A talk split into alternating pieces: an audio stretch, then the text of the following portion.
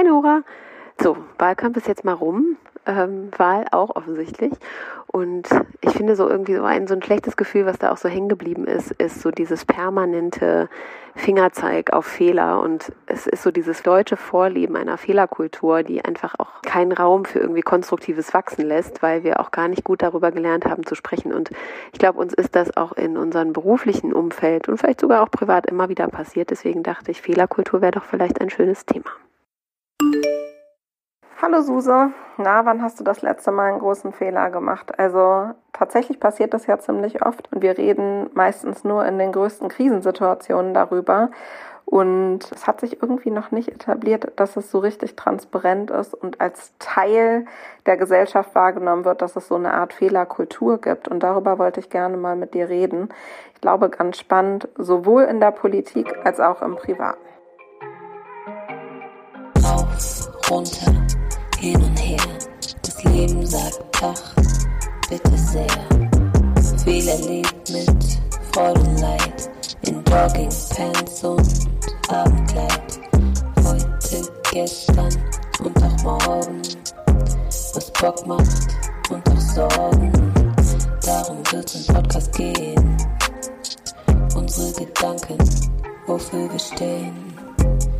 Und bei allem haben wir uns geschworen.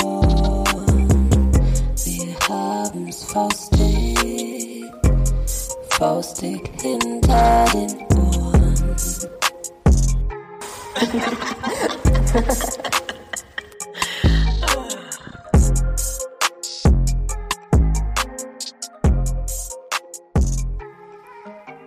Hallo. Herzlich willkommen zur absolut unbequemsten Folge.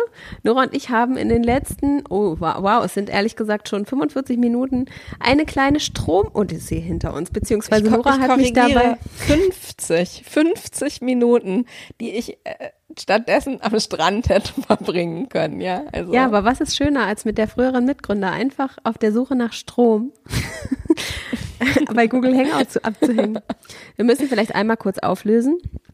Nora befindet sich auf Kreta und liegt in einem dünnen äh, schwarzen Hängerkleidchen irgendwie auf dem Bett, während ich hier im Rollkragenpullover und Wollpullover ähm, im drisseligen Regen-Berlin abhänge. Wie unfair mhm. kann es eigentlich werden? Tja. Naja, auf jeden Fall, ich habe neue Batterien gekauft für dieses Hightech super Aufnahmegerät, denn das brauchen wir schließlich, wenn wir nicht am gleichen Ort sind. Und diese Batterien waren leer super Kauf. Ähm, schon die ersten fünf Euro für das falsche Investment, also auf jeden Fall die ersten fünf Euro falsch investiert. Zweite Odyssee.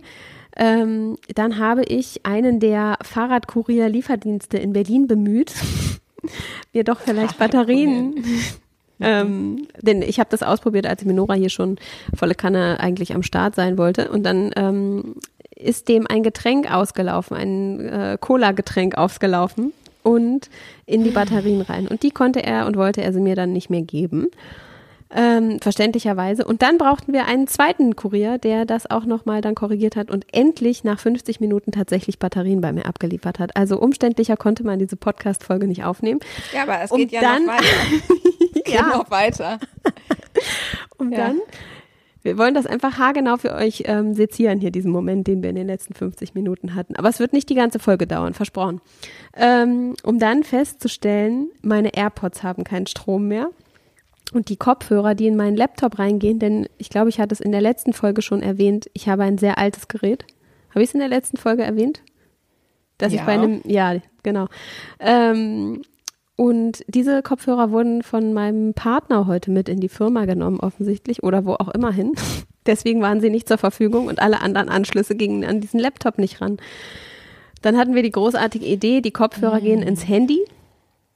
Aber das Handy hatte leider auch keinen Strom mehr. Egal. Also lange Rede, kurzer Sinn. Ich sitze jetzt hier auf dem Boden. Der Laptop ist an, damit ich Nora sehen kann. Ich, ich habe glaube, aber auch ein Telefon gesagt, am Ohr, damit ich sie hören kann. Ist was lernst du aus diesen Fehlern, ja? Und, und was machst du nächste Woche besser? Also, es passt ja gut zum Thema Fehlerkultur von heute vielleicht. Ja, stimmt, Fehlerkultur. was jetzt kommt, ist Werbung. Ja, auch so eine Marke, die mich tatsächlich schon seit meiner frühesten Kindheit begleitet, ist äh, tatsächlich Dr. Hauschka. Ist auch nicht so ein großes Wunder, weil, wie ich jetzt gelernt habe, gibt es die Marke tatsächlich schon seit 1967. Eine Revolutionsmarke. Was echt ziemlich lange ist. Naja, vor allem für Naturkosmetik ist es ja schon echt sehr, sehr lang, weil ich glaube, dass zu der Zeit natürlich äh, viele einfach auf andere Themen gesetzt haben und eher auf die Chemiekeule. Und das war eben bei Dr. Hauschka so ein bisschen anders und äh, ich verbinde. Also eine andere Revolution. So, Dann passt es doch jahreszeitlich ähm, ganz gut. Ja, nee, so manche, so manche äh, Creme, die es auch heute noch gibt, ähm, tatsächlich mit so einem Geruch von meiner Mama, was ich immer sehr schön finde natürlich, wenn man so äh, Kindheitsgeruchserinnerungen hat. Das mag ich sehr gerne. Ja, ich muss ehrlich sagen, so als Ostkind ist ja logisch. Ähm, war mir Dr. Hauschka ehrlich gesagt nicht so besonders bewusst. Ich glaube, es konnte man im Osten auf jeden Fall nicht kaufen. Vielleicht im Intershop, wer weiß das schon. Ähm, aber jedenfalls stand es nicht bei uns zu Hause rum. Aber ähm, so, ich weiß irgendwie, als ich so in meinen Anfang 20ern war, wo ich irgendwie so anfing, mich mehr damit auseinanderzusetzen, was soll eigentlich an meiner Haut, ähm, da fing das an, dass eigentlich so Dr. Hauschka für mich irgendwie so aufgekommen ist. Und ähm, ich das dann so wahrgenommen habe halt oder ja dann auch einfach konsumiert habe, ne, als halt so ein sehr gutes Angebot und eins von wenigen damals noch, weil das liegt jetzt ja einfach auch schon fast 20 Jahre zurück, ähm, die halt einfach mhm. so Naturkosmetik und trotz, also ohne so einen totalen Öko-Anspruch Öko, zu haben, ähm, für mich irgendwie als Marke halt mhm. halt nutzbar gemacht haben. Und ähm, ich das dann auch ganz schön fand, dass die halt nicht nur Pflege, sondern irgendwann dann einfach auch ähm, so, wie sagt man so schön, dekorative Kosmetik irgendwie gemacht haben. Ähm, und ich das immer noch total gerne eigentlich nutze, weil ähm, ich habe ja äh, schon verraten, ne? also mein Geheimrezept ist ja immer ähm, Rouge, um ein bisschen Frische ins Gesicht zu zaubern. Und ähm, das mag ich bei denen tatsächlich auch ganz gerne. Und tatsächlich, also auch äh, vielleicht für alle Leute, die hier zuhören und auch so ein bisschen sensible Haut haben, ähm, es funktioniert tatsächlich sehr gut. Also auch Rosacea auf den Wangen und so wird nicht weiter ähm, stimuliert mit äh, Dr. Hauschka. Und das ist äh, immer was, was mich total beruhigt und deswegen benutze ich die einfach gerne. Sehr gut. Blush und Highlighter ist das, was man braucht. Also viel Spaß damit. Also das Gute ist, alles erstmal ähm, nehmen, wie es kommt. Ähm, auch Fahrradkurieren auf keinen Fall Vorwürfe machen für Fahrradunfälle, die dann irgendwie Cola-Getränke in Batterien reinlaufen lassen. Auf keinen Fall. Ähm, und trotzdem irgendwie danach nochmal kurz resümieren und feststellen, Vorbereitung ist das halbe Leben. Das ist wirklich ja, sehr so traditionell. Meine Eltern würden jetzt auch Applaus äh, geben und sagen, ähm, ganz genau, das haben wir dir schon sehr oft gesagt. Ja, habt ihr mir schon sehr oft gesagt. Und manchmal muss man es einfach wieder alleine lernen. ja, so ist es. Aber es lernt man immer nur ganz kurz, also bei solchen Sachen. Wenn einmal was passiert mit den Daten vom Laptop, ich meine, ich habe meinen, ich kriege immer jeden Tag so eine Meldung schon äh, 478 Tage nicht mehr äh, die Daten gesichert. Oh, das ja, ist ja noch überschaubar. Ne? 478 ist ja nur ein bisschen über ein Jahr. Mhm. Ja, ist schon lang. Kann da Rekorde brechen. Wobei ich sagen muss, das stimmt bei mir eigentlich nur bedingt. Ich mache das halt nicht mit dem im Computer vorgegebenen Programm. Deshalb taucht das auf. Aber ich habe andere Backup-Systeme und deswegen ist es dann irgendwie auch okay. Ja, ja, gut. Da bin ich ja beruhigt. Dann, dann ist es nur die Batterie und das ungeladene Handy und die falschen Kopfhörer, die uns heute davon abgehalten haben, jetzt schon fertig zu sein mit dieser Folge. Aber es macht ja gar nichts. Wie, wie ist es denn sonst so in Berlin? Naja, ich habe ja eben schon erwähnt, dass ich hier, dass es auf jeden Fall eine große, äh, einen großen Unterschied zwischen deinem Outfit und meinem Outfit gibt und dass das wetterbedingt ist. Ich bin extrem neidisch, weil ich gucke gerade wieder so auf Insta und sehe alle Menschen irgendwie schon wieder so in meiner Blase gerade irgendwo am Strand. Aber auf der anderen Seite warten ja auch in Berlin viele schöne Sachen auf mich. Ähm, wenn ihr die Folge hört, gestern wurde mein fünf Kind äh, mein Kind fünf. mein fünf kind. oh mein, mein Kind Gott. fünf. Ähm, seht ihr schon richtige Verwirrung heute Morgen. Hast du ähm, auch so ein Vier oder? Jetzt hast du ein Vier Nein. gerade. Oh nee, ey, super. das sind Letzte die technischen Woche. Schwierigkeiten dieser Folge, ja. Ja. Hm. Jetzt habe ich mich auch noch so gefreut und habe mich so nach hinten bewegt, dass mir gleich noch das Ladekabel wieder aus dem Telefon gesprungen ist.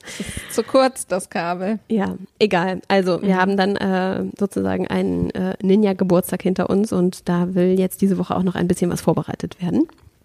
Ähm, Aber ich freue mich da eigentlich auch drauf. Also ich hoffe, es wird lustig und irgendwie schön und irgendwie ist das immer so krass, ne? Also gerade solche Kindergeburtstage, nochmal anders als eigene Geburtstage, zeigen immer so ganz schnell, wie die Zeit vorangeschritten ist.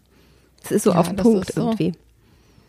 Ich krieg ja immer noch bei äh, Facebook macht das immer sehr ausführlich diese alten Bilder angezeigt und jetzt habe ich gerade Mhm. ganz viele so Hochschwangerschaftsbilder von dir angezeigt bekommen. Ich dir auch eins geschickt letzte Woche, oder? Ja, witzigerweise haben mir mehrere Menschen äh, Fotos von mir hochschwanger geschickt in den letzten Tagen. Ja, ja, genau, Wahrscheinlich, weil ich mit halt denen noch mal einfach so kurz vor der Geburt irgendwie abgehangen habe. Die haben das dann auch in ihrem Telefon und das bietet das dann mal Ja. proaktiv an und dann schicken die einem das so rüber. Ach, guck mal, das war vor fünf Jahren. Ähm, Es ja, ist ja auch so, ein bisschen muss man ja auch eigentlich immer den Eltern gratulieren zu so einem Geburtstag. Es ist gar nicht nur, betrifft gar nicht nur die Kinder, sondern irgendwie, ja, auch äh, krass, was man da als Eltern so leistet, oder? Ja, es waren auf jeden Fall fünf sehr intensive Jahre. Also das kann ich auf jeden Fall nicht anders sagen. Intensiv in ganz vielen unterschiedlichen Dimensionen, ehrlich gesagt. Also das, was ähm, Liebe ausmacht, das, was Zeit und Verfügbarkeit ausmacht, ähm, Opfer bringen im Zweifel, ähm, den Balanceakt zwischen unterschiedlichen Bedürfnissen ähm, irgendwie meistern. Also es ist echt sehr komplex eigentlich gewesen in äh, vielerlei Hinsicht und man lernt sich selbst auch noch mal so ein bisschen anders kennen. Ähm, und das ist sehr schön und manchmal auch echt sehr kräftezehrend, aber ja, also manchmal wundere ich mich auch, wie schnell diese Zeit so verflogen ist. Ist echt, also krass, irgendwie kommt meine- es einem nicht weit weg vor und gleichzeitig, wenn ich da so ein Bild von mir sehe, wo ich so hochschwanger bin, fühlt sich Mhm. das doch extrem weit weg von mir an. Es ist eine Erinnerung, die ich gar nicht mehr so proaktiv so hochholen kann. Also natürlich erinnere ich mich, aber so dieses Gefühl, alles, was man so dachte, das wird man nie vergessen, das stimmt eigentlich nicht. Ne? Mhm. Also ähm, ist dann doch schon irgendwie ganz schön weit immer wieder weg. Ja, glaube ich dir. Verrückt irgendwie, weil gerade kann ich mir gar nicht vorstellen, dass man dieses Schwangersein vergessen kann. Aber mir erzählen das ganz viele Frauen, dass sie gar nicht mehr genau erinnern, wie sich das angefühlt hat und wie das denn war, als sie das erste Mal irgendwie das äh, Kind gespürt haben und so und dass das so schnell wieder weggeht und man sich das irgendwie so ein bisschen erhalten sollte. Äh, oder wenn man möchte, ne? Ich meine, manche Schwangerschaft auch eine blöde Zeit, aber jetzt gerade ist es für mich irgendwie ganz schön. Ja, ich finde gerade so bei Kindern ist das quasi so, man hat manchmal so das Bedürfnis, so ein bisschen so Momente zu konservieren, weil die so besonders schön sind oder intensiv oder aber es funktioniert eben nicht, ne? Das Leben ist halt eine sehr flüchtige Angelegenheit. Und ähm, irgendwie ist es dadurch natürlich auch so besonders, ne? Also wirklich, äh, es klingt immer so total esoterisch, aber dieses Üben, mehr im Jetzt zu sein und das zu genießen, was man gerade hat, ist auf jeden Fall eine Übung, die ich mit Kind mehr gemacht habe als davor. Und ähm, das ist eigentlich, äh, finde ich, sehr schön. Ähm, weil Kinder sind eh die ganze Zeit im Moment. Die denken nicht so viel über gestern und morgen und übermorgen nach. Und selbst wenn sie diese Begriffe benutzen, ich merke es zumindest bei Kasper, macht das noch gar nicht so einen großen Unterschied. Ähm, alles, was nicht heute ist, ist gar nicht richtig vorstellbar, wie weit weg das eigentlich ist. Ja, man kann ja, das festmachen, indem man dann sagt, Mhm. noch zweimal schlafen oder so. Das kann man, das ist so ein Horizont, der irgendwie so reicht, aber alles andere ist einfach viel zu abstrakt. Und deswegen bewegt man sich eigentlich immer in dieser Zeitschere von jetzt und, und merkt eben sowohl in den guten Momenten, dass es was total Schönes und Positives ist, aber eben flüchtig und dass in den nicht so guten Momenten, vielleicht auch wenn man sich mal geärgert hat oder man gemeckert hat oder irgendwie was Doofes passiert ist, dass es eben auch nur ein Moment ist und der nächste schon wieder ganz anders aussehen kann und ähm, sich da nicht so aufzuhängen dran die ganze Zeit. Also das finde ich ist eigentlich so eine Übung, die auch wenn wir auf unser, ähm, unser Thema quasi so gucken, du hast es ja eben schon gesagt, so Fehlerkultur, ähm, was da eigentlich ganz gut hilft. Ähm, so ein bisschen mehr auf das zu gucken, was ist jetzt irgendwie gerade und welche Tragweite hat das irgendwie und das dann auch wieder loslassen zu können. Also nicht vielleicht auch ein Gefühl, was entstanden ist, so Ewigkeiten dann in die Zukunft so mitzuschleifen. Ja, das macht man tatsächlich sehr oft. Ne? Also schon bei kleinen Dingen ähm, und manchmal finde ich es auch ganz schön, zum Beispiel vor einem Urlaub. Man freut sich so längere Zeit vor und dann ist man im Urlaub, aber dann denke ich schon immer, also es ist ein kleines Beispiel, das eigentlich idiotisch ist, aber in der Mitte des Urlaubs denke ich dann schon immer, jetzt ist der Urlaub bald vorbei. Mhm. Statt einfach den Moment mehr zu genießen. Aber das stimmt natürlich für ganz viele Punkte und vor allem auch für Fehler. Ich weiß nicht, ob wir da jetzt schon so, so groß einsteigen wollen. Erstmal will ich ja noch hören, wie hast du denn den Wahlabend verbracht? Ähm, wir waren am Schlachtensee, ehrlich gesagt. Das war ja ein, also du wirst es nicht mehr mitgekriegt haben, weil bei dir ist jetzt jeder Tag nee. so, aber ähm, in Berlin war es ja tatsächlich nochmal ein richtig schöner Sommertag. Es waren irgendwie 24 Grad und Ach, mega. Ähm, ja, es war richtig schön. Dann sind wir mit der S-Bahn zum Schlachtensee gefahren und haben ein, sind ein bisschen spaziert und waren dann da auch essen in dem, in dem Imbiss und Kaspar zumindest ist mit seinen Füßen irgendwie so bis zum Po mal ähm, da ins Wasser reingewartet ähm, zusammen mit dem, mit Philipp und Liz waren wir und deren Kind. Und ähm, dann waren wir auch bei Philipp und Liz zu Hause, also bei Freunden, und haben auf dem Beamer die ersten Hochrechnungen und so angeguckt. Die beiden haben noch gekocht für uns, das war sehr schön. Und ähm, ja, irgendwie, ich, ich hatte irgendwie schon nicht mehr so hohe Erwartungen und gleichzeitig schwang natürlich irgendwie so dieses Prinzip Hoffnung stirbt mhm. zuletzt Hoffnung, irgendwie mit. Ja.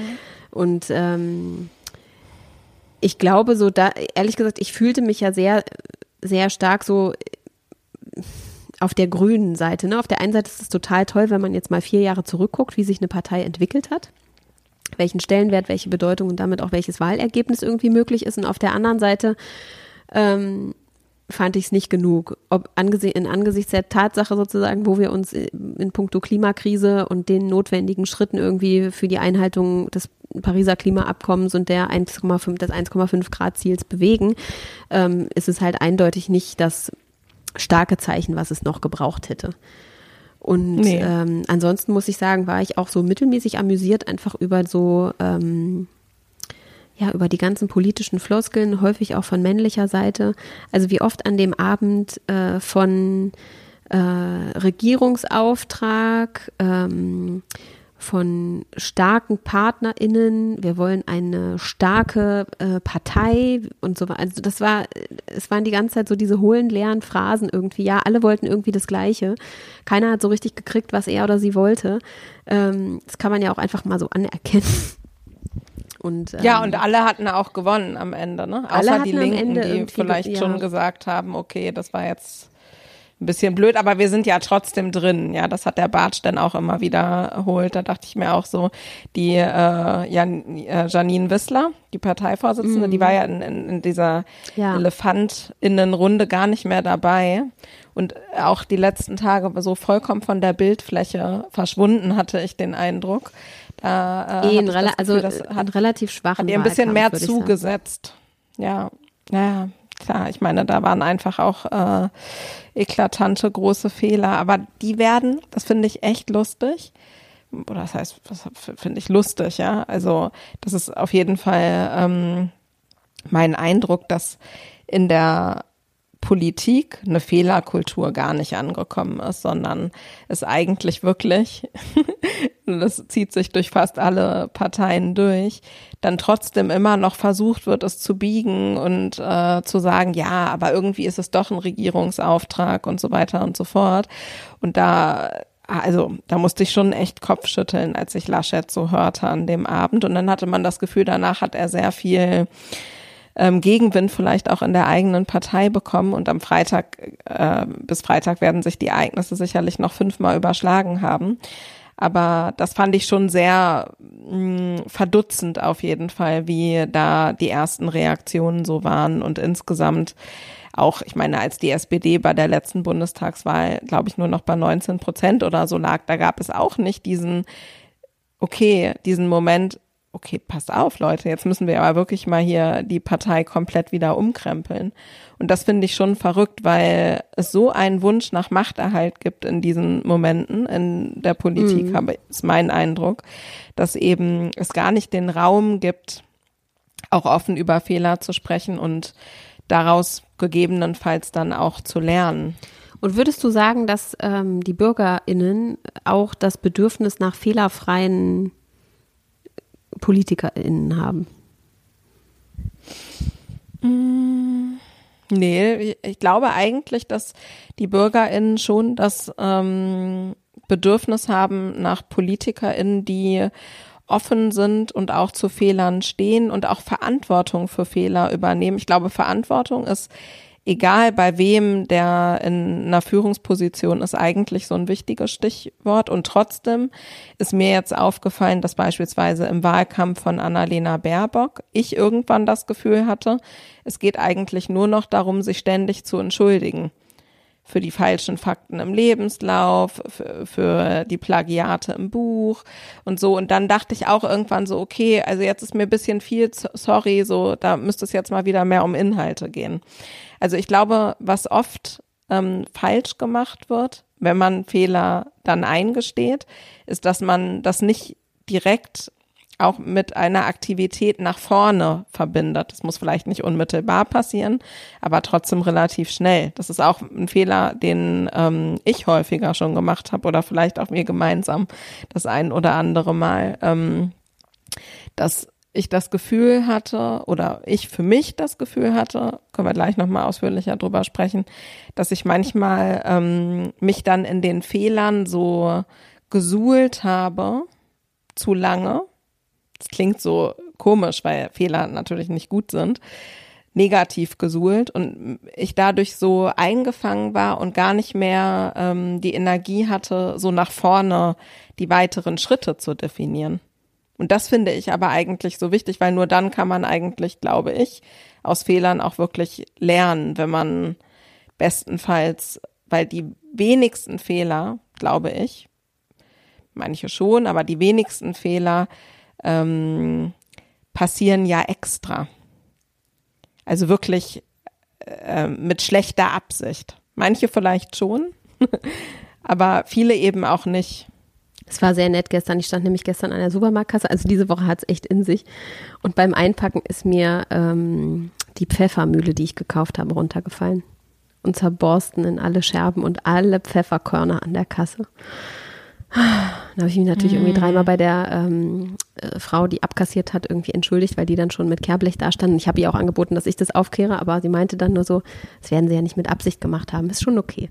Also das fand ich sehr das schön. War das war Vorsatz, oder? Das war Vorsatz. ja, Den braucht ja vor allem unbedingt Pfeffer. Pfeffer. Rennst du wieder rein, holst das gleiche Ding nochmal, ist wirklich doof. Naja, egal. Ähm, aber das fand ich eigentlich, äh, das ist etwas, was ich auf jeden Fall ähm, total nett fand, dass die das so gesagt hat. Und ich meine, die hatte allen Grund, echt genervt zu sein. Ne? Es ist auf jeden Fall ein hart anstrengender Job und dann musst du auch noch meine Pfefferkörner irgendwie wegfegen. Das ist wirklich absolut unnötig in dem Moment. Aber ja. es kam halt total viel Wohlwollen. Sondern einfach erstmal mhm. sozusagen, vielleicht auch aus diesem Anspruch sozusagen des Kundenservices heraus, aber erstmal sozusagen, hey, das hat jemand nicht mit Absicht gemacht. Das finde ich ist erstmal so die Grundannahme, dass jemand nicht mit böser Absicht irgendwas gemacht hat, was vielleicht an irgendeiner Stelle nachträglich ähm, oder nachteilig irgendwie war. Das ist eigentlich schon mal so das, ähm, so der Moment, wo es eigentlich anfängt, wie wir auf Fehler gucken können.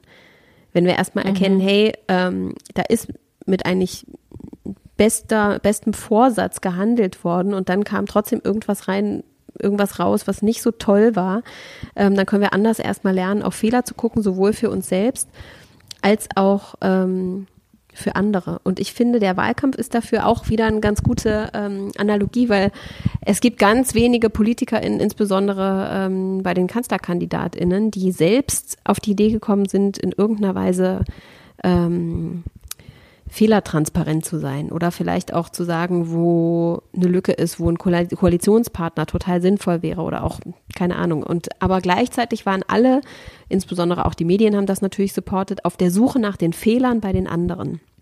Auch in den ja. Triellen ging es so stark oft darum, zu beweisen, wo jemand anderes was falsch gemacht hat. Ne? Das war vor allem diese Hakereien irgendwie ja. zwischen mhm. Laschet und Scholz an der Stelle, mhm. ähm, weil sie ja einfach beide in der Regierung waren also das so vorzuhalten, anstatt sich quasi darauf zu konzentrieren, ähm, was irgendwie gut war von der Arbeit, die man selber gemacht hat und wo man vielleicht selbst sieht, hey, da haben wir vielleicht noch nicht genug gemacht, aber wir haben jetzt mit unserem Partei, also Wahlprogramm und ähm, mit den Absichten in die Zukunft ähm, ganz klar gesehen, wo wir einfach noch nachjust nachjustieren müssen. Und das kam ja null Prozent. Und das ist, glaube ich, irgendwie so ein bisschen diese Gratwanderung, wo man sich bewegt, auch für sich selbst irgendwie zu erkennen, wo ist man eigentlich noch nicht so stark, das einzugestehen stehen und sich dann irgendwie auf den Weg zu machen.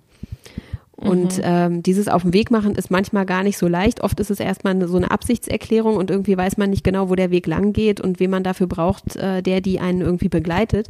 Aber das finde ich ist zumindest Wohlwollen am Anfang, transparent und die Absicht zur Veränderung oder den Mut zur Veränderung. Das ist eigentlich ja das, was eine gute Fehlerkultur braucht. Ja, für mich gibt es einfach schlimmere Fehler. Also ich sage nicht, ähm, dass, also ich glaube schon, dass man. Ich habe das jetzt Fehler allgemeingültig gemeint auf Fehler, mhm. ne? Völlig egal, welcher Fehler eigentlich. Nee, klar. Also ich glaube, dass man über Fehler sprechen muss. Ich glaube aber, dass es zum Beispiel nicht äh, sinnstiftend war, wahnsinnig lange darüber zu sprechen, auch, was weiß ich, dass jetzt ein Laschet gelacht hat bei, äh, als er da stand bei den, bei der Flut, weil auch das hat er mit Sicherheit nicht gemacht, weil er die Sache lustig fand, das muss man ja einfach so sagen. Trotzdem war es enorm deplatziert und war natürlich ein Fehler. Trotzdem bin ich relativ sicher, dass er das auch ganz dramatisch fand, was da passiert ist vor Ort, ja. Ähm, und wir haben darüber sehr lange geredet, um jetzt mal wegzugehen von den äh, Beispielen rund um Annalena Baerbock, ja. Und ich finde, finde andere Sachen viel eklatanter, ja. Zum Beispiel habe ich ähm, habe ich äh, jetzt so eine Statistik gesehen von Monitor. Das fand ich sehr interessant. Ich weiß nicht, ob du da auch drüber gestolpert bist.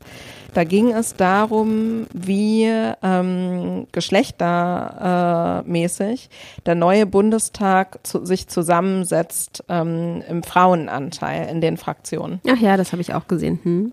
Und da war ich zum Beispiel, also das finde ich wirklich ein Fehler, über den man sehr intensiv sprechen muss und wo man auch sehr intensiv auf äh, Ursachensuche äh, gehen muss, weil in Union und FDP haben jeweils nur 24 Prozent Frauenanteil. Und das finde ich wirklich, ich meine gut, von der AfD brauchen wir gar nicht sprechen, da sind es natürlich noch viel weniger, aber das finde ich 13 wirklich so, ne?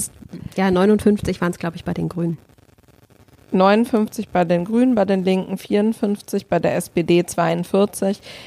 Das finde ich dann irgendwie noch weitestgehend irgendwie ausgeglichen, aber bei Union und FDP finde ich es halt wirklich eklatant wenig. Mhm. Und ich, ich glaube, dass ähm, mit für mich das prägendste Bild war äh, vom Wahlabend. Das habe ich auch abfotografiert, weil ich das so krass fand. Weil Bilder Bilder erzählen ja auch irgendwie was. Und am Ende stand da bei der FDP, bei der Rede von Lindner, standen da irgendwie sechs Typen mit ihm auf der Bühne.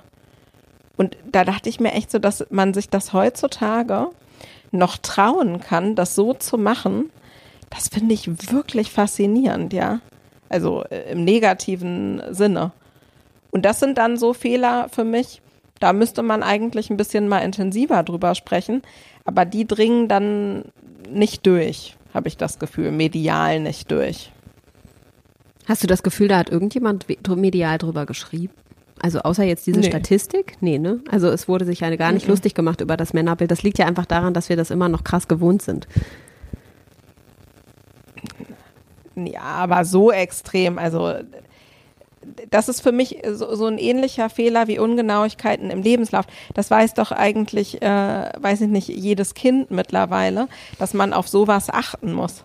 Aber das wird gar nicht, es fällt gar nicht negativ auf die FDP zurück am Ende. Und das finde ich halt wirklich faszinierend. Also im, im, negativen Sinne faszinierend. Warum steht da nicht eine Ria Schröder mit oder so? Ne? Also gerade junge Leute haben ja sehr intensiv auch FDP mhm. gewählt. Das wird ja gar nicht abgebildet. Dann sind alle, die da vorne stehen, sind irgendwie, weiß ich nicht, 40 plus, plus, plus minus nicht unbedingt. Mhm. Ja, 40 plus minus würde ich sogar eher sagen. So alt fand ich die jetzt alle gar nicht. Und Lindner ist ja auch sogar noch relativ jung. Aber es ist kein Unterschied, ja. ob da jetzt ein alter weißer Mann steht oder ein mittelalter weißer Mann. Und ja, vom das Mindset halt so, ja ähnlich. Vom, vom Mindset auch nicht so intensiv, ja.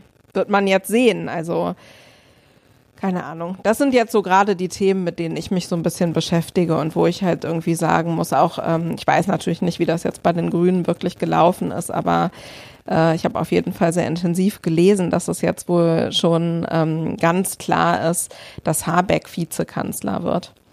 Weil Baerbock hat jetzt ihre Chance gehabt und so. Und das sind so Sachen, wo ich mir denke, oh ja, gut, aber ein bisschen müsst ihr auch ein bisschen darauf achten, dass äh, ihr da nicht so ein All Boys Club da macht, ja. Mittelalter Boys Club. Das finde ich Ja. schon ein bisschen schwierig. Auf jeden Fall schwierig. Ich finde auch in der Dynamik, ich meine, am Ende haben sie ja immer gesagt, sie wollen eine Doppelspitze sein. Ne? Und natürlich ähm, braucht auch ein Robert Habeck dann irgendwie im Zweifel, wenn sie Koalition bilden, ähm, eine Rolle. Aber ja, wir werden sehen. Ich äh, muss sagen, das wird jetzt ja eh meistens hinterm, hinter verschlossenen Türen einfach stattfinden. Es wird nicht so viel rausdringen und dann sieht man sich irgendwann mit so einem Ergebnis irgendwie konfrontiert. Meine einzige Hoffnung ist, dass es nicht so lange dauert wie beim letzten Mal. Und ähm, dann bin ich natürlich auch gespannt, irgendwie zu gucken, welche Kompromisse sind eingegangen worden. Ja, ich glaube, dass ehrlich gesagt das Allerwichtigste in diesem Fall ist, ähm, jetzt hat man am Ergebnis nicht unbedingt gemerkt, dass es eine Klimaregierung braucht, aber es braucht die ja nach wie vor. Es hat ähm, dieser Comedian Aurel, ich weiß nicht, ob du den kennst, der hat das ganz ähm, Natürlich. Der hat das ganz, ich muss das nochmal kurz raussuchen, aber der hat das so schön äh, ge, getwittert, weil also er bringt, hat das sehr gut auf den Punkt gebracht, aber ich muss nochmal ganz kurz nachgucken, wie, wie er es genau gemacht hat. Ähm, und zwar hat er gesagt, also jetzt, wo wir als Deutschland gemeinsam und demokratisch entschieden haben, dass uns das mit dem Klima egal ist, ist die Sache mit dem Klimawandel auch vom Tisch. Aber schön, dass wir es mal besprochen haben. ja, genau. Also Ja, den ist ja Eindruck eh könnte so, man dass- so ein bisschen gewinnen. Ja, das, das wussten wir ja aber eigentlich alle schon, bevor wir ein Wahlkreuz gesetzt haben, oder? Dass ähm, der Kampf sozusagen für die Sensibilisierung von PolitikerInnen ähm, einfach permanent weiter stattfinden muss. Also es reicht eben nicht nochmal ein Klima, also es muss halt immer wieder einen Klimastreik geben und es muss immer wieder aktivistische Arbeit geben, Leute, die sich mit denen zusammensetzen. Heute kam ja irgendwie äh, Herbert Dies um die Ecke von VW, ähm, der irgendwie Forderungen, äh, also Klimaforderungen an die neue Regierung gestellt hat. Wir werden sehen.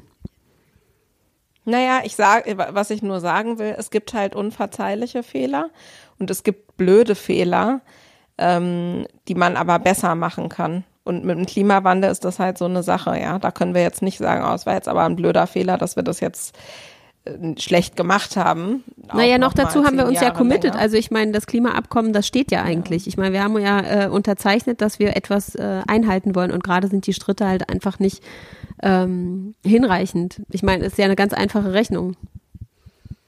Wir wollen 1,5 erreichen, aber das, was wir gerade machen, reicht irgendwie für 2,7. ja, so ist So es. kann man sich halt ausdenken, was man noch machen muss, um 1,2 drunter zu bleiben. Also pff, Ein bisschen Werbung muss sein. Meine neue Lieblingsunterwäsche. Ich komme ja gerade von der Physiotherapie. Das war ehrlich, also das war auch ganz toll, aber es war auch wirklich, ich habe so starke Schmerzen. Ich habe schon mal letztens in meinen Insta-Stories gesagt, unter meinem Fuß tut's total doll weh. Und ähm, Ist die Rücken Unterwäsche Auch. dabei hilfreich? Ja, weil man muss ja bei der Physiotherapie durch, also erstmal ausziehen. Ich hatte ja nicht so bewegliche Klamotten an und dann so ein paar Sportübungen und so machen. Und das ist jetzt natürlich keine Sportkleidung, aber sie war äh, sehr, sie saß 1A, ich hatte kein komisches Gefühl irgendwie so, dass vor irgendwie Menschen, die ich nicht so kenne, irgendwas verrutscht. Und ähm, also ich finde, die, äh, die Forschung und Innovation hat sich total gelohnt, weil es sitzt wirklich echt tipptopp. Also ich, es schnürt absolut nichts ein. Es ist echt eine richtig gute Passform, egal was man machen muss. Ähm, sie saß auch immer noch sehr gut, als ich mich am Ende der Sitzung äh, auf der Liege einfach hinlegen durfte und die restlichen 20 Minuten Massage genießen. Musst du aber noch verraten, um welche Unterwäsche es geht. Ach so, naja, äh, es geht natürlich um Sloggy. Also aufmerksame ZuhörerInnen ähm, wissen doch, äh, dass wir seit neuestem wirklich äh, große Sloggy-Fans sind. Insbesondere von dieser äh, eben, wie gesagt, sehr neuen Serie, die heißt Body Adapt. Es gibt unterschiedliche Farben, es gibt auch unterschiedliche Schnitte, je nachdem zum Beispiel beim äh, BH auch welche, ähm, ja, welchen Halt man irgendwie braucht. Und ähm, ja, also ich finde die alle extrem bequem und fühle mich echt richtig gut damit. Ja, ich kann es auch wärmstens empfehlen für allerlei Urlaubsentdeckung. Also unbedingt ausprobieren und mehr entdecken auf sloggy.de. Naja, aber ich glaube, das liegt auch so ein bisschen, also es ist so verrückt, äh, das merke ich auch äh, bei mir selbst, ne, dass ich bestimmte Fehler sind so eng mit meinem Charakter verbunden, dass ich die auch immer wieder mache. So zum Beispiel zu Hause, ja, dass ich dann es nicht hinkriege, so ruhig zu bleiben in bestimmten Situationen, obwohl ich ganz genau weiß, dass äh, es jetzt absolut angebracht wäre, ganz in einem ganz normalen Ton über die Sachen zu sprechen und so, weil die mich dann so zu Weißglut bringen, kann ich das dann aber in dem Moment nicht und weiß aber natürlich, dass das überhaupt nichts bringt, äh, weder im Gespräch mit, äh, mit meinem lieben Mann noch mit meinem großen Teenager-Kind. Da ist es noch viel schlimmer, wenn man dann so einen Ton hat. Und das sind so Sachen, die mir natürlich auch auf der, ähm, also im Job immer wieder begegnet sind, ne? Dass ähm, bestimmte Fehler, die ich mache, die mache ich nicht extra, aber ich habe die schon öfter mal gemacht und weiß auch, dass die falsch sind und trotzdem mache ich die wieder. Weißt du, was ich meine? Und das ärgert mich dann noch mehr. Doch, na klar, ich meine, wir alle wissen das ja. Ich würde sagen, Ton ist jetzt wahrscheinlich, zumindest im Arbeitskontext, nicht unbedingt immer mein größter Fehler gewesen, aber ähm, man merkt natürlich oft so Stimmung lässt sich natürlich irgendwie vom Gesichtsausdruck und vom Ton irgendwie ableiten. Mhm. Und manchmal schlägt das Pendel halt aus äh, in irgendeine Richtung von unterkühlt reserviert bis äh, hitzig schreiend. Ähm, und ja, also ich glaube, ich würde nur nicht unbedingt sagen, ja, das ist so unmittelbar mit mir und meinem Charakter verwoben. Ich glaube, wir haben halt so Triggerpunkte, ne?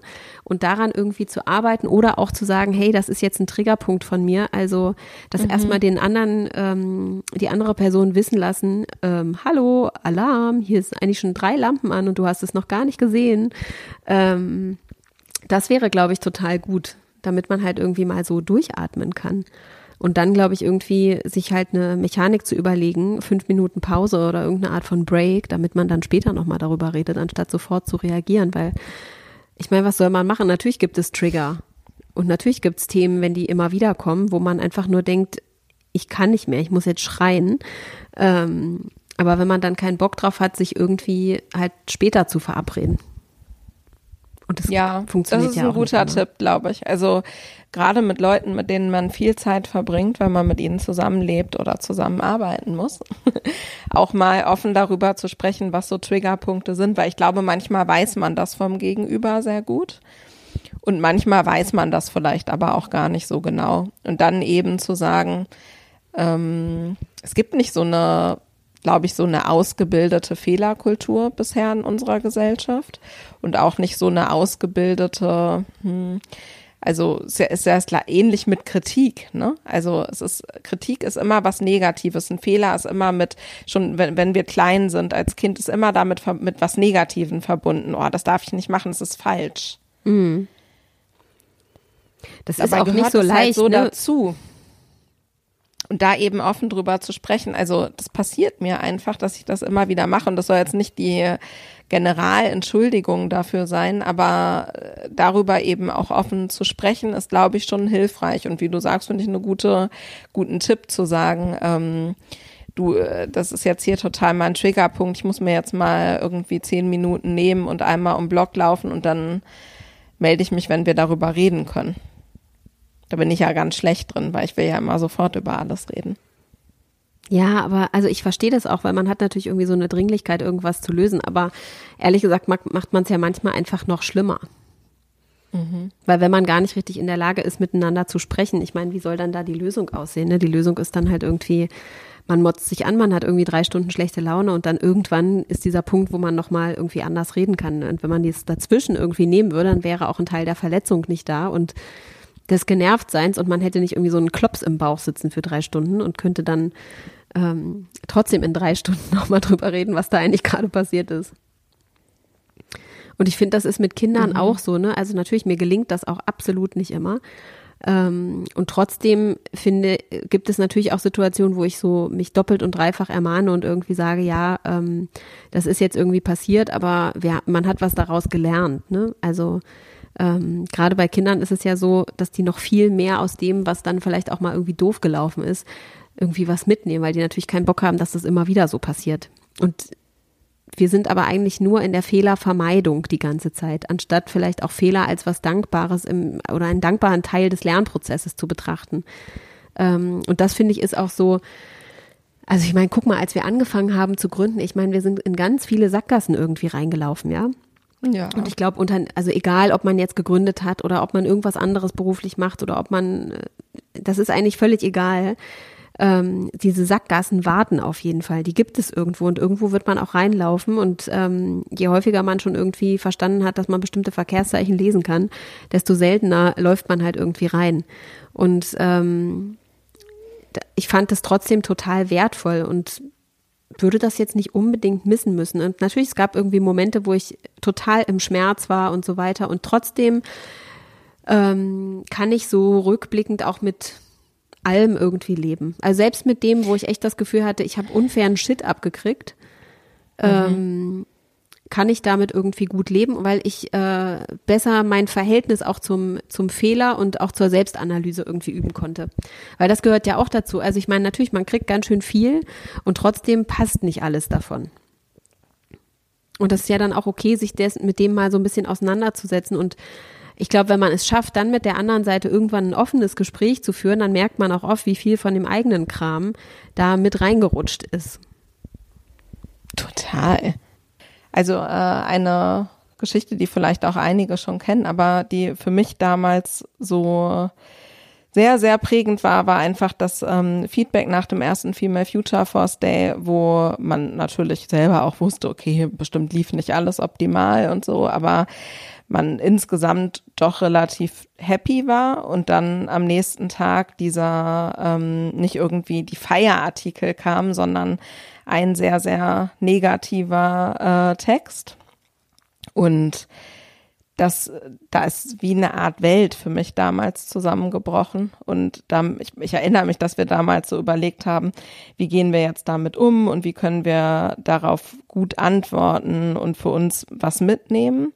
Aber für mich hat das im ersten Moment echt so dieses komplette e Event für mich persönlich zunichte gemacht. Und dann haben wir ja in einem offenen Brief geantwortet und ich glaube, das war auch sehr gut, dann einfach auch zu bestimmten Sachen zu stehen und nochmal ein bisschen Hintergrundinfos zu geben und so. Das hat mir schlussendlich war das, glaube ich, gut. Und ich glaube, es hat auch dazu geführt, und das ist dann wieder das Positive an den Fehlern, die wir ja doch teilweise auch einfach gemacht hatten, hat es mit Sicherheit dazu geführt, dass das nächste große Event, was wir gemacht haben, einfach besser geworden ist.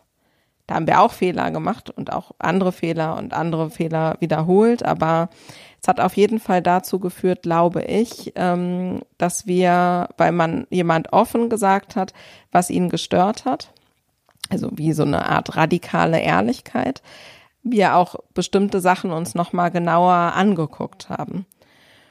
Und ich glaube, ich habe oft in, in meinem Berufsleben und gerade wenn bestimmte Projekte und Themen auch mit mir eng verbunden waren, mh, Feedback oder Kritik zu persönlich genommen.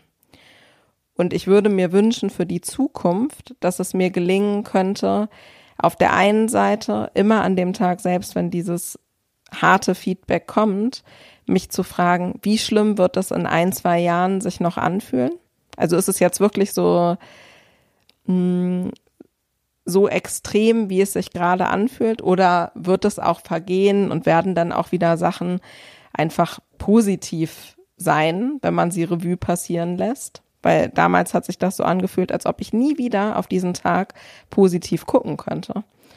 Und auf der anderen Seite, ähm, glaube ich, ist es total wichtig, dass wir so Feedback-Strukturen und Kritik und auch kritische Kritik, also wirklich äh, konstruktiv bestens, aber eben auch ähm, durchaus kritisches Feedback mehr etablieren in unserem Alltag, in unseren Beziehungen und vor allem auch im Job. Und ich, das würde ich gerne intensiver machen in den nächsten Umfeldern, in denen ich so arbeite. Aber vielleicht muss man das sogar auch aufs Private beziehen. und machst du dafür was Bestimmtes? Weil es braucht ja viel innere Arbeit eigentlich, um da weiterzukommen. Mm, sicherlich noch zu wenig, würde ich sagen. Ich habe mich relativ intensiv immer mal wieder mit, äh, mit Lisa Jaspers darüber unterhalten, weil Lisa ja bei sich im Unternehmen das so mhm. sehr stark etabliert hat, dass es einfach so Feedback-Strukturen gibt, die funktionieren. Ich bin mir auch gar nicht sicher, wie intensiv man alleine daran so arbeiten kann. ähm, nee, man braucht dann aber ich würde externe Hilfe, glaube ich.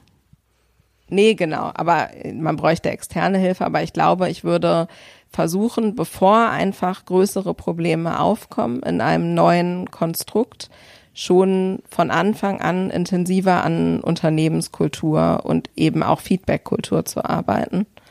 Und im Privaten ähm, mache ich das schon teilweise, dass ich einfach jetzt auch so sage, du äh, ganz offenes Feedback, äh, Schatzi. so und so.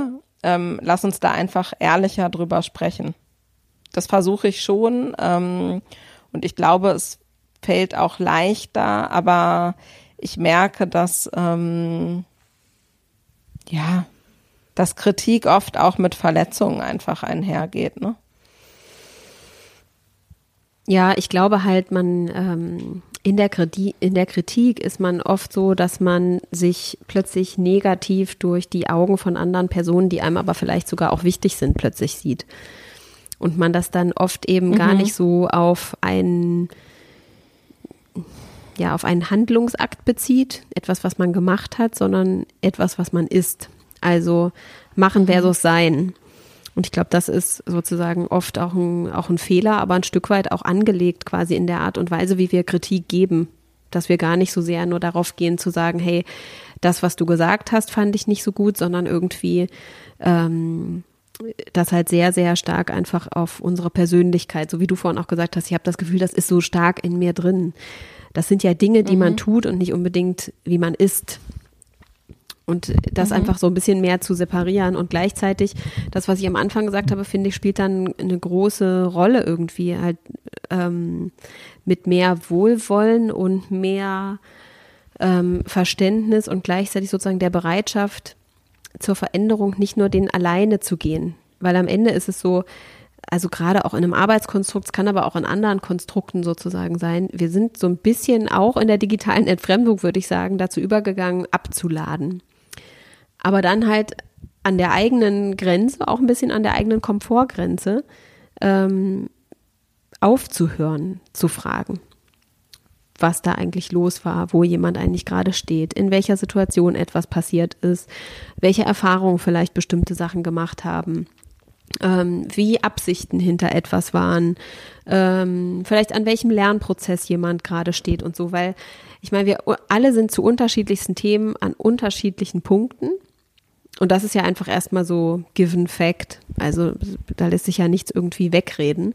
Und gleichzeitig ähm, heißt es ja nicht, dass nicht jeder oder jede irgendwie auf dem Weg ist, manche auch noch gar nicht angeschalten sind bei bestimmten Sachen. Ähm, egal, ob es um inhaltliche Themen geht, wo man irgendwie für Kritik ernten kann oder ob es um, ähm, keine Ahnung, irgendwie Persönlichkeitssachen geht oder so, in dem man nicht arbeitet, weil man sich verweigert, in eine Therapie zu gehen. Aber vielleicht äh, resultieren auch bestimmte Sachen aus, ähm, bestimmten Herausforderungen, Erfahrungen, die man gemacht hat. Man arbeitet da aber zum Beispiel mit einer Therapeutin oder mit einem Coach irgendwie dran. Und trotzdem passieren bestimmte Dinge. Ich würde aber sagen, wenn man sich Zeit nehmen würde, dann vielleicht auch in einem Feedback und sich und eine Kultur hätte, in der man offen miteinander spricht, da auch diese Verletzlichkeiten oder den Weg ein bisschen skizzieren zu können, dann gibt es mehr Verständnis für jemand, der die sich irgendwie halt schon auf den Weg gemacht hat, um an bestimmten Themen irgendwie zu arbeiten und das nicht nur als Lippenbekenntnis quasi in die Welt schüttet. Ähm, und nichts ja, ist von sagen, heute auf morgen wenn ich zum Beispiel perfekt. an, äh, meine Agenturzeit so zurückdenke, als ein Beispiel. Ähm, da haben wir schon, wir Mitarbeitenden, echt viel auch abgekotzt, ne? Also, was weiß ich schon irgendwie unverschämt, wie viel man arbeiten muss und wie wenig Geld man kriegt. Und ähm, ich hatte jetzt auch vor allem bei meinem Oberchef damals nicht unbedingt, es war gar nicht der ganz oberste, aber ein Chef, den ich hatte, nicht unbedingt das Gefühl, dass der auch so Verantwortung übernommen hat für Fehler, sondern auch die er vielleicht im Team gesucht hat manchmal. Und das ist ja auch immer eine Kombination. Aber das ist was, was mir viel auffällt, ähm, dass Leute sich halt wirklich viel vor allem die angestellt sind, über ihre Arbeit beschweren, über ihre Chefinnen beschweren und so weiter und so fort. Und das hat sicherlich auch damit zu tun, dass es eben nicht die Möglichkeit gibt, die Dinge so offen zu adressieren und auch gar nicht nachgefragt wird. Und auch ich kann mich aus meinen Zeiten als Chefin erinnern, ähm, keine Ahnung, da gab es zum Beispiel im Mitarbeiterbefragungsbogen sowohl bei uns im Unternehmen, aber auch in dem, wo wir davor auch schon zusammengearbeitet haben, gab es zwar so eine Frage, so und jetzt ähm, irgendwie äh, ja Feedback zum Chef, zur Chefin. Und ich ertappe mich selber manchmal dabei, dass ich dann dachte, ach jetzt, das war doch jetzt wirklich ein konstruktives Gespräch. Und dann kommt diese Frage noch so am Ende. Ähm, dass man dann ganz genau überlegt, wie verpacke ich das und dann wählt man doch eher so eine Sandwich-Methode.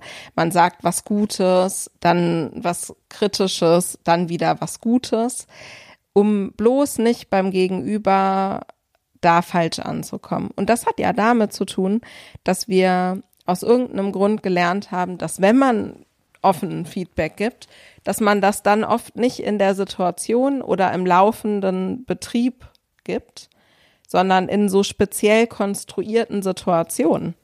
Und das macht es aber viel unangenehmer, weil du ja auch weißt, jetzt ist dieser Moment und dieser zwei Stunden, wo ich dieses Feedback formulieren muss und wo das beim Gegenüber auch richtig ankommen muss. Ja, also Feedback, äh, wie gesagt, also wir brauchen das auf jeden Fall viel häufiger und viel mehr wirklich in den Situationen. Das finde ich äh, total richtig. Und gleichzeitig braucht es natürlich irgendwie eine Atmosphäre innerhalb derer das irgendwie machbar ist, ne, wo man eben auch tatsächlich ein gutes Gespräch auf Augenhöhe irgendwie führen kann und auch losgelöst irgendwie von Konsequenzen. Wie war es denn damals zum Beispiel, als du den Betriebsrat gegründet hast? Mhm. Da gab es ja wahrscheinlich äh, so eine Situation, wo ihr im Team das Gefühl hattet, wir dringen nicht durch mit unseren Interessen und eigentlich gibt's hier paar Sachen, die anders laufen müssten. Weil ich meine, das liest man immer noch so oft auch in den Medien, ne? Ähm, dass Unternehmen verhindern wollen, dass es einen Betriebsrat gibt und so. Und ich frage mich dann immer so, ist doch eigentlich was Positives, wenn Leute auch oder Mitarbeitende auch daran Interesse haben, ähm, an Unternehmenskultur mitzuarbeiten?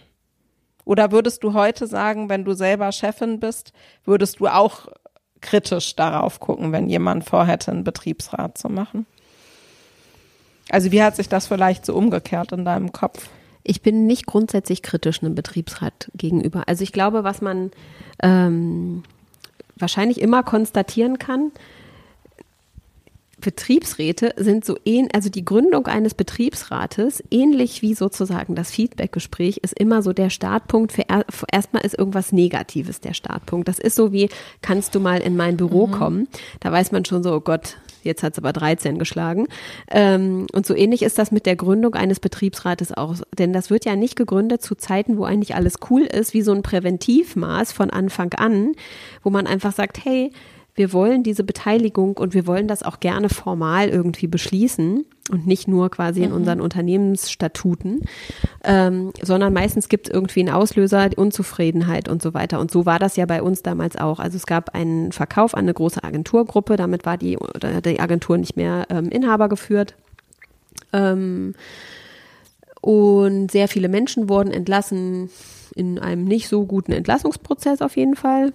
Also mhm. kommst morgens ins Büro, ähm, ein bisschen später als sonst und hörst irgendwie, dein halbes Team ist eigentlich schon entlassen worden und du wartest eigentlich nur darauf, ob irgendjemand dich auch in Etage 2 ruft.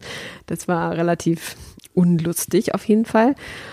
Und es gab darüber auch keine Informationen, es war totgeschwiegen und so weiter. Und ähm, ohnehin gab es sowohl was geschlechtergerechte Bezahlung anbelangt, Aufstiegschancen, und, und, und. Also es gab da sehr viele Diskrepanzen an vielen Stellen und ähm, deshalb gab es ja, federführend auf jeden Fall mich und noch eine weitere Person, die dann ein bisschen Lobbying sozusagen im Haus gemacht haben und bei Leuten, von denen wir wussten, dass die auch zu bestimmten Themen Meinungen haben, halt geguckt haben, ob die mitgründen wollen.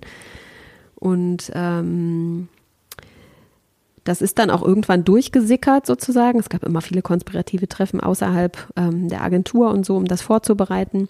Was ich nicht so glücklich daran fand, ist sozusagen, dass ähm, da auch so Gewerkschaften sich recht schnell quasi irgendwie da eingebracht haben und halt wollten, dass man da Mitglied wird und so weiter. Das ist, finde ich, ist so eine Zweitlag Zweitgemengelage, die mich auch teilweise in deren Interessen ähm, sozusagen gestört hat.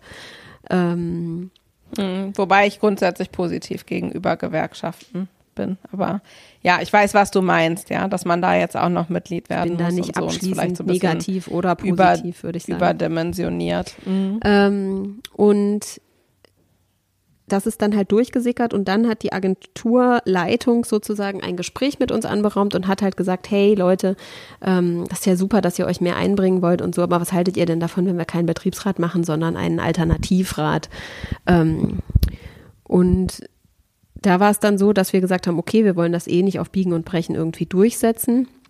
Lasst doch die gesamte Belegschaft abstimmen. Und dann haben wir halt eine Wahl gemacht, erstmal darüber, ob es überhaupt einen Betriebsrat geben soll.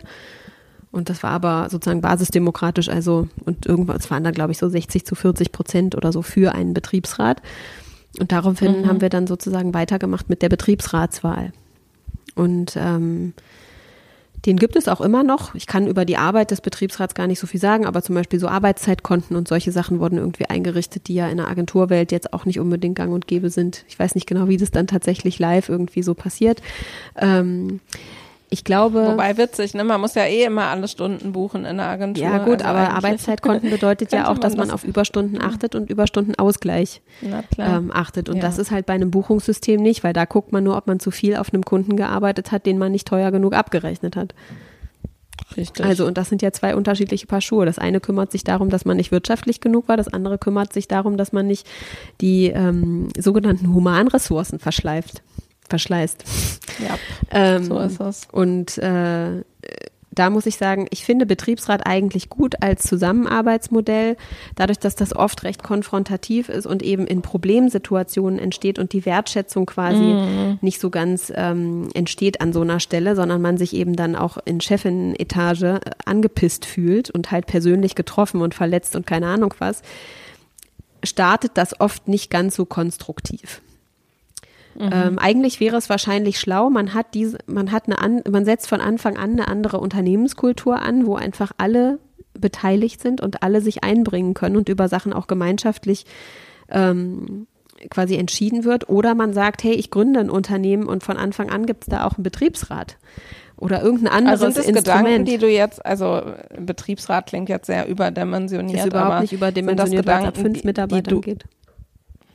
Ja, aber machst, machst du dir über sowas jetzt Gedanken? Also wenn es jetzt um, um deine Gründung geht, ähm, dann haben wir sehr oft gesagt, wir haben uns über Unternehmenskultur zu spät Gedanken gemacht. Ist das jetzt etwas, was du, also da bin ich auch gespannt, wenn ich jetzt nochmal was eigenes irgendwann machen sollte, ob das dann wirklich was ist, wo ich von Anfang an intensiver drüber nachdenke oder ob das dann mehr so ein Lippenbekenntnis für mich auch war, was ich dann wieder schneller vergessen habe, weil natürlich tausend andere Sachen auch super wichtig sind. Oder ist es schon was, wo du dir Gedanken jetzt zu ich denke da, oder machen möchtest? Ja, ich denke da auf jeden Fall äh, intensiv drüber nach. Ne? Das mhm. fängt ja schon allein damit an, dass man sich Gedanken darüber macht, welche Unternehmensform wird das Ganze haben. Ähm, ja. Und auch da gibt es ja schon Wege, die sozusagen anders sind als jetzt klassisch irgendwie top-down. Ähm, und ich mhm. glaube, Unternehmenskultur, also einfach nur zu glauben, dass das nur von einem selbst äh, herrührt, das ist auch irgendwie utopisch. Ne? Also Unternehmenskultur ist halt etwas, was gemeinsam gemacht wird. Und ich glaube, da das Einzige, worüber man sich stärker Gedanken machen muss, ist, in welchem Rahmen kann man viel mehr quasi alle Stimmen mit reinholen oder auch Vertreterinnen ab einer mhm. gewissen Größe mit reinholen. Und egal, ob das jetzt Betriebsrat heißt oder nicht, aber ähm, ich meine, wenn ich zum Beispiel ähm, auf Einhorn gucke, das ist ja nun das, was für mich sehr nah ist, die haben auch verschiedene Räte, ne? Strategierat, Gehaltsrat und so weiter. Und am Ende sind das halt Instrumente, wo nochmal geklustert nach ähm, Interessensgebieten vielleicht auch oder ja auch nach Kapazitäten, dass man nicht alles im Blick behalten muss. Ähm, ja, Menschen, die da arbeiten, sich halt engagieren und einbringen und Entscheidungen treffen dürfen und andere aber dazu eben auch anhalten, selbst verantwortungsvoll mit Ressourcen, egal ob die jetzt finanziell sind oder vielleicht auch bei strategischen Überlegungen eine Rolle spielen und, und, und, ähm, ja, einfach verantwortungsvoll zu agieren.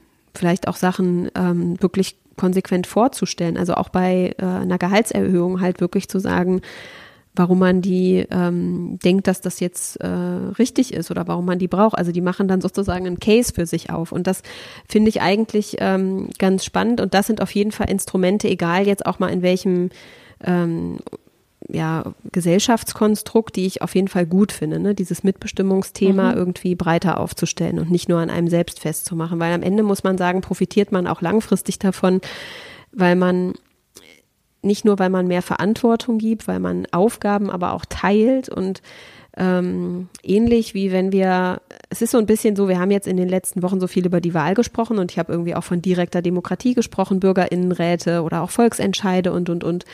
Ähm, am Ende funktioniert das im kleineren Kreis auch in Unternehmen so, ne? Also warum fordere mhm. ich politisch etwas ein, was dann unternehmerisch vielleicht nicht greift? Und das heißt nicht, dass das bei allen Themen stattfinden muss, aber vielleicht bei einem Teil der Themen. Und das auszuloten nee, finde ich auf jeden ich meine, Fall interessant. Und es geht aber, glaube ich, ich meine, ich, es gibt ja nur mich gerade. Insofern, ich verhandle alles mit mir, nee, aber da stimmt. Rahmenbedingungen für aber zu schaffen, finde ich, ist auf jeden Fall an meinem genau, Kopf. Ja. Das meine ich ja nur. Weil es geht ja viel schneller. Auf einmal ist man dann doch nicht mehr alleine und auf einmal hat man sich noch nicht so viele Gedanken dazu gemacht. Und selbst äh, wenn ich dir absolut recht gebe, das ist natürlich nichts, was man komplett vorgeben kann, so und so und diese Konstrukte und das brauchen wir alles, ist es natürlich trotzdem wichtig, von Anfang an, wenn man es anders machen möchte, zu sagen, ähm, dafür räume ich äh, Räume ein und äh, da, das ist irgendwie klar, dass ähm, man das auch in gegebenenfalls in Vorstellungsgesprächen oder so schon mit skizziert, wie man arbeiten möchte. Ja, ich glaube, ein Dreh, den ich auf jeden Fall noch nicht so raus habe, ist so dieses ähm, zwischen privat, persönlich und gleichzeitig professioneller Grenze, weil auch wir hatten ja oft sehr so das Gefühl, eigentlich, mhm. dass viele Leute auch viel über einen selbst wissen und auch umgekehrt mhm. und das auf der einen Seite eine Nähe geschaffen hat und auf der anderen Seite es aber trotzdem nicht dazu beigetragen hat, dass es in allen Fällen nachhaltig zu Vertrauen geführt hat. Es gab wie so eine Vertrauensebene und dann gab es irgendwann so einen Knick. Und da glaube ja. ich, ähm, da habe ich auf jeden Fall noch nicht den das hat Dreh oft raus. sogar eher zu Herausforderungen geführt, ja. Hm. Ja, ich glaube, es kann immer wieder schwierig werden.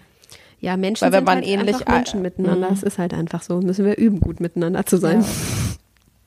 So ist es. Ja, das ist vielleicht ja schon ein ganz schönes äh, fast Schlusswort für, für heute, oder? Ja, gute Übung für nächste Woche. Übt gut miteinander zu sein, wenn ihr richtig sauer seid auf irgendjemanden. Einmal tief durchatmen und Zeit nehmen, auch nochmal zu hinterfragen, was hat die Person gerade angetrieben, so zu sein? Was ist, was steckt da noch dahinter? Vielleicht eher zu sagen, wollen wir einen Kaffee trinken, anstatt du kannst mich mal. Ja, was ich ansonsten auch noch sehr empfehlen kann, weil das habe ich tatsächlich so intensiv wie äh, die letzten Tage natürlich sehr lange nicht gemacht. Wenn man die Möglichkeit hat, mal wieder ein bisschen mehr Zeit mit sich ganz alleine zu verbringen, weil auch das ist so witzig. Ähm, das wollte ich eigentlich am Anfang erzählen, jetzt erzähle ich es am Schluss nochmal kurz. Mir fällt es hier so krass auf, ähm, wie unselbstverständlich es ist, Dinge alleine zu tun. Egal, was ich mache, wenn ich mich hier ins Restaurant setze oder wenn ich mich auf eine Liege lege oder weiß nicht, egal was ich mache, alle so, ja, but, but you are alone? Sagen die dann immer. Und ich so, ja, ja. dann erzähle ich immer, dass ich alleine bin und so äh, alleine Urlaub mache. Aber dass äh, am Freitag dann mein Freund kommt und so. Und da sind die dann immer fast beruhigt, weil ich merke so richtig, dass die Also dieses Gefühl, jemand ist jetzt so alleine im Urlaub und hier ist ja auch sonst niemand alleine, ne? Hier sind halt wirklich nur Paare oder manchmal sind auch Freunde irgendwie zusammen hier, aber sind, es ist so klar, dass man alles mit jemand anderem zusammen machen muss. Und das finde ich auch so verrückt, weil man verbringt dann so wenig Zeit mit sich alleine, außer halt vielleicht abends, wenn man äh, kurz schlafen geht oder so, aber ich meine, wie, wie selten geht man alleine ins Kino oder alleine essen? Man macht sich immer so abhängig von den anderen. Und da wollte ich nochmal sagen, also ähm, ist, glaube ich, echt schön, das ab und zu mal so zu machen. Wenn man die Möglichkeit hat. Indeed.